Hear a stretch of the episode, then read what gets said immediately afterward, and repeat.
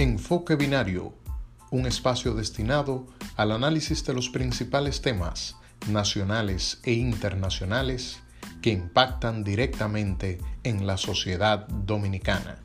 Bienvenidos. Muy buenos días, dominicanos y dominicanas. Gracias por compartir con nosotros el café el té, el chocolate o lo que a ustedes les guste tomar a estas horas de la mañana. Hoy es viernes 14 de agosto. Un servidor, Luis Eduardo Gutiérrez, transmitiendo desde una media isla en el Caribe que está en el mismo trayecto del sol. Si estás escuchando esto, ya eres parte de nuestro equipo. Aprovecho ahora para saludar a mi amigo, el abogado, pero el abogado de lo de verdad, Gilberto Luno Ulloa. Cuéntame. Gracias, mi hermano. Gracias. Buenos días. Buenos días a la gente que nos sintoniza siempre a través de este espacio Enfoque Binario, de lunes a viernes a partir de las siete y media de la mañana. ¿Y tú cómo te sientes? Cuéntame. Muy, bien, muy bien. Eh, ya. Viernes, viernes. Porque fin de semana, sí, sí, sí. Y aunque estamos en esta situación de pandemia, uno se alegra como quiera de fin de semana. No sé si es por lo psicológico o por el recuerdo de, aquellos tiempos en los que la gente salía libremente, pero, pero bueno. Sí, eh, yo digo que es un asunto casi hasta cultural, no sé. Claro. Se sienten diferentes. Oye, es que tú te pones feliz fin de semana aunque te vaya a quedar en tu casa, ¿verdad? exacto, exacto. Mira, Gilberto, eh, vamos a, iniciar, si te parece, con un resumen de las principales noticias. empezar primeramente en el ámbito nacional. Y es que el presidente del Colegio de Abogados renuncia del PLD por, por maltrato y persecución. El licenciado Miguel Surán Hernández alegó maltratos sistemáticos en su contra. Así lo hizo saber el presidente del PLD, el señor Juan Temístocles Montaz. Por otro lado, la tabacalera Philip Morris Dominicana anunció una campaña masiva para recoger las colillas de cigarrillo. Yo creo que ellos deberían iniciar una campaña mejor para que la gente dejara de fumar, ¿verdad? Pero, pero bueno, perfecto. Eh, mientras tanto, que la señora Sergi Galván del Foro Feminista Dominicano manifestó que el gobierno que encabezará Luis Abinader tiene grandes compromisos con las mujeres.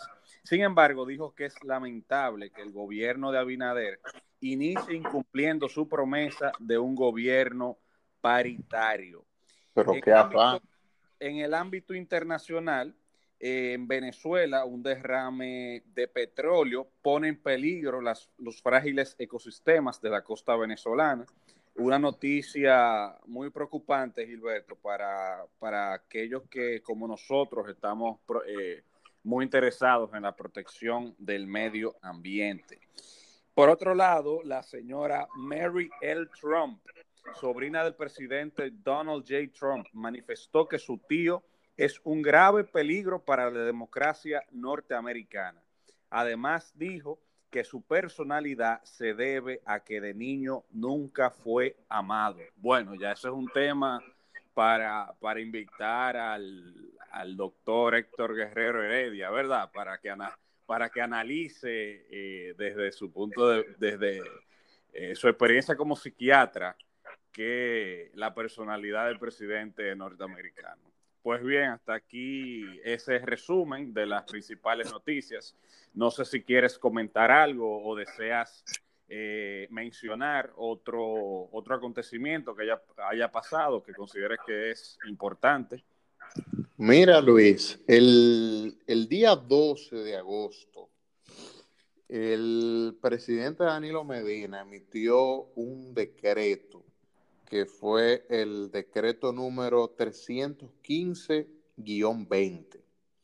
Mediante ese decreto, que creo que es eh, lo mejor que el presidente Danilo Medina ha hecho en las últimas semanas, pienso que es una noticia, un anuncio que le da mucha tranquilidad a la población es el hecho de que instruyó mediante ese decreto al Ministerio de Medio Ambiente a revocar y a dejar sin efecto el permiso ambiental que autorizaba a la famosa empresa aquella de un español, Globalia, República Dominicana, construir y operar el proyecto hotelero Live by AIBE. Recuérdate que eso, eh, desde que se anunció esa noticia de, de, esos permisos de medio ambiente a la empresa Globalia para, para explotar parte de lo que era un parque nacional en Valladolid, esto causó un revuelo tremendo. Incluso nosotros hicimos un programa de YouTube sobre este tema eh, medioambiental e invitamos al amigo eh, el chino Sin y nos habló con muchos detalles de, de las fuertes presiones, del trabajo que habían hecho, por ejemplo, instituciones como SOS Medio Ambiente RD eh, a los fines de, seguir protegiendo el medio ambiente de la República Dominicana y que esa noticia en ese momento había causado mucha repulsión, mucho rechazo. Señores, porque estamos hablando de un parque nacional. Entonces, si los parques nacionales en este país no se van a proteger, eh, ¿qué otras disposiciones de la ley de medio ambiente son las que se van a aplicar? De manera que al fin y al cabo resultó que esas disposiciones, esos permisos del Ministerio de Medio Ambiente parece que se habían dado eh, con la improvisación y con el negocio que muchas veces aquí en República Dominicana se manejan las cosas, pero fue de una manera tan vulgar, tan rampante, que el propio presidente mediante decreto tuvo que revocar estos permisos. Tengo entendido que eso lo habían impugnado ante el Tribunal Superior Administrativo, ¿no? También, claro. Iniciado el proceso. Lo que, bueno, es una, una noticia excelente. Sin embargo, lo que me parece extraño es por qué no se. Por, primeramente, por qué se emitió ese permiso. Si el presidente tenía o no conocimiento sobre, sobre eso en particular. Y por qué ahora decide revocarlo. Eh, no, estoy, no estoy aquí eh, buscando la quinta pata al gato ni criticando por criticar. Sin embargo, creo que como en, como en este programa nos caracterizamos y la gente que nos escucha se caracteriza por ser muy crítica, eh, hay que, eso a mí en lo personal me parece un poquito, un poquito raro, porque tú sabes, Gilberto, que en este país los presidentes, un país hiperpresidencialista, los presidentes de la República tienen, eh, están informados de todo, tienen control prácticamente de todo. Y, a mí nadie me puede decir que el presidente no sabía cuando se, cuando se, cuando se estaba, eh, eh, digamos que negociando, porque eso supongo que, fue un negocio, es lo que mucha gente dice, la, la emisión de ese permiso. no puede alegar que no sabía nada. Entonces, no sé, no sé. Aquí hay algo que a mí no me cuadra tampoco.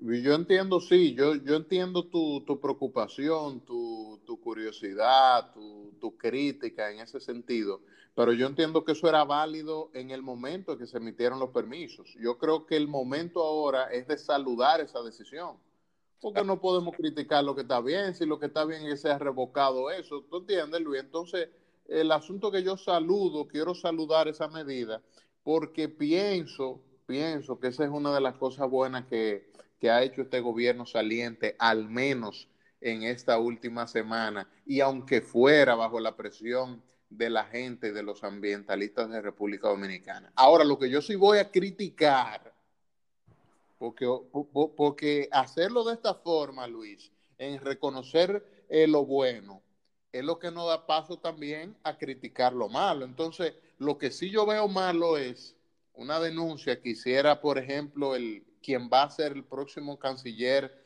eh, de la República, Roberto Álvarez, una denuncia que hizo ayer a través de su cuenta de Twitter, de que se habían ascendido a más de 57 personas en el cuerpo diplomático en la República Dominicana el día de ayer, a tan solo dos días de un traspaso de mando lo que era algo verdaderamente eh, insólito y que esas medidas obviamente tendrían que ser revisadas por un próximo gobierno. Claro. Iban a revisar esos expedientes, se iban a cuestionar eh, la capacidad, eh, la capacitación de esas personas que fueron ascendidas, porque obviamente en un proceso de transmisión, de transición, a tan solo dos días, óyeme, ¿cómo tú vas a ascender a 57 personas?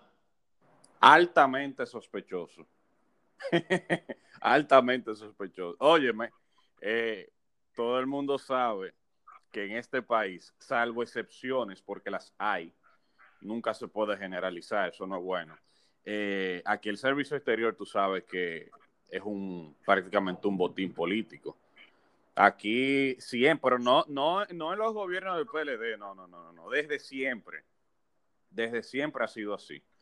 Se colocan a los compañeros que tú no sabes dónde, dónde que lo va a colocar, eh, en fin, le consigues un, puesto de, asesor en, eh, en, el país más remoto que tú te puedes imaginar y, lo mandan para allá. Entonces, eh, eso se tiene que cambiar porque es que el diplomático debería ser de carrera. De hecho, hay diplomáticos de carrera en este país. Y yo conozco, tengo amigos que son diplomáticos de carrera, que han estudiado eso y que se han fajado para eso. Sin embargo, aquí hay gente que, por tener un enllave lo nombran en, en, cualquier embajada y sin saber nada de eso, ni mucho menos sin saber qué es lo que van a hacer siquiera. De manera que eso es una situación que ya, que ya se tiene que acabar porque eso se puede tolerar durante un tiempo, pero llega un momento en que ya no se puede. Mira, Luis. Pero vamos, pero vamos, a Chile. Y ahí. No hemos hablado de que el presidente no va para la, la, la, toma de posesión de. Óyeme, eso ha sido tendencia en Twitter, eso ha sido caldo de cultivo para que todo el mundo esté ahí eh, eh, eh, tipeando sobre el tema ese. ¿Con cuánta irritación ha recibido la mayor parte de la población esa noticia? Mi esposa, Luis, que, que no es política, ayer comenzó a enviarme mensajes y es verdad que Danilo no va para la toma de posesión. ¿Y qué es lo que pasa? Él tiene el COVID. ¿Y, y cuál es la razón? No, no, no, no, no, pero yo no lo puedo creer. Eso no debería pasar. Y oye, realmente se está eh, rompiendo con una especie de, de, tradición. Claro que él tiene la, excusa perfecta, porque ahora, por ejemplo, tú bien sabes como abogado que todo el que no quiere pagar una deuda que tiene pendiente se escuda ahora en el COVID. Esa es la excusa perfecta que tiene todo el mundo para cualquier cosa. Bueno, pero la verdad es que uno no. Óyeme, en este, en, este tipo, en este tipo de situaciones, uno ni siquiera puede jugar mucho, porque ahorita es verdad que él tiene miedo de, del COVID, eh, pero yo lo que no entiendo es que hace apenas unas semanas él estaba inaugurando y tirado a la calle, en, campaña se tiró a la calle. Y luego... Esta misma semana estaba inaugurando, Con, una trulla de gente atrás. Entonces, parece altamente sospechoso. A lo mejor el, bueno, no, no tampoco voy a decir, yo voy a decir que a lo mejor tiene el COVID y no lo quiere decir, pero eso ya yo, yo entiendo que no se podría llegar a ese punto. Pero no sé, no sé. Eso es algo. mira, con el permiso, con el permiso de la audiencia y con tu permiso, porque yo no acostumbro a hacer este tipo de comentarios. Me gusta tratar de analizar las cosas en todo el contexto y tratar de ser lo más objetivo posible, pero ya entrando en, un campo de, la especulación, y como tú dijiste al inicio del comentario que esto era un chisme, eh, déjame tirarte este chismecito. Es que, es que, óyeme una cosa, para Danilo debe ser difícil difícil estar ahí en esa Asamblea Nacional a dos o tres filas de un Mike Pompeo. Bueno. El hombre que hizo la llamada a este país cuando muchas personas estaban en los aprestos para reformar nuevamente la constitución, para dar una posibilidad que el presidente Danilo Medina volviera a ser candidato, se quitara ese impedimento constitucional. Entonces, yo creo, Luis, que estar a, dos filas de ese señor ahí en esa Asamblea Nacional, después de lo que pasó aquí en este país, que fue noticia mundial, y aparte de eso, escuchar las palabras de un Luis Abinader, que de seguro se va a referir al tema de la corrupción y de la impunidad, debe ser un poquito difícil. Sí, y, ese es el problema que tienen las personas que, ostentan poder durante mucho tiempo y, de manera, y de manera repentina lo pierden. Eso, dicen que eso llega a ser, que eso incluso es como si fuese una enfermedad es una cosa difícil. Pero tú sabes algo, hermano. El tema de fondo en ese caso es que en este país debemos repensar la manera en cómo se organiza el Estado, porque ese sistema hiperpresidencialista que tenemos, ese, sistema que le da tantas prerrogativas al Poder Ejecutivo, es peligroso.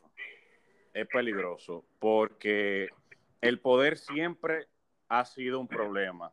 Y como nosotros, como nosotros hemos dicho en programas anteriores, es que el poder corrompe y el poder absoluto corrompe de manera absoluta. Eh, yo creo que deberíamos abocarnos en un futuro a reformas de ese tipo. Claro, hay muchos intereses envueltos. Eh, lamentablemente aquí no existe una clase intelectual que sea crítica Aquí los intelectuales, la gran mayoría, siempre son súbditos al poder, ya sea político y económico, y no tienden a criticar a las instituciones. Pero ojalá que en unos años eso se comience a cuestionar, porque eso que está haciendo el presidente, para nadie es un secreto que eso forma parte de, de que él se siente, se siente, ya sea resentido, o lo que sea, porque va a dejar el poder. Pero es que cuando tú depositas tanto poder en una sola persona y le quitas de repente ese poder, ese tipo de cosas van a pasar.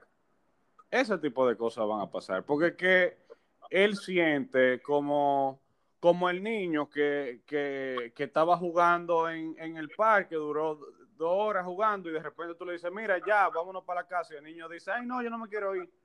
Y se pone a hacer una rabieta. Así mismo que yo estoy viendo esta situación. Así mismo que yo estoy viendo esta situación. De manera que vamos a esperar, pero como quiere bueno decirle a la, a la audiencia de enfoque eso, esos chismecitos, y más que hoy es viernes. Sí, yo entiendo que el ejercicio fue bueno para distraernos un poco de toda la atención, de la seriedad eh, con la que casi durante toda la semana analizamos la mayoría de los temas. Eh, ya que hoy es viernes, decirle a la gente en la parte final de este espacio que nos acompañen el próximo lunes. Eh, anótenlo ahí en su agenda, tienen un toque de queda, una cita formal con Luis Gutiérrez y con este servidor. recuerden seguirnos a través de las redes sociales específicamente de Instagram y de Facebook y de nuestro canal de YouTube, arroba enfoque binario. Gracias a todos por acompañarnos. Igualmente a todos. Bye bye.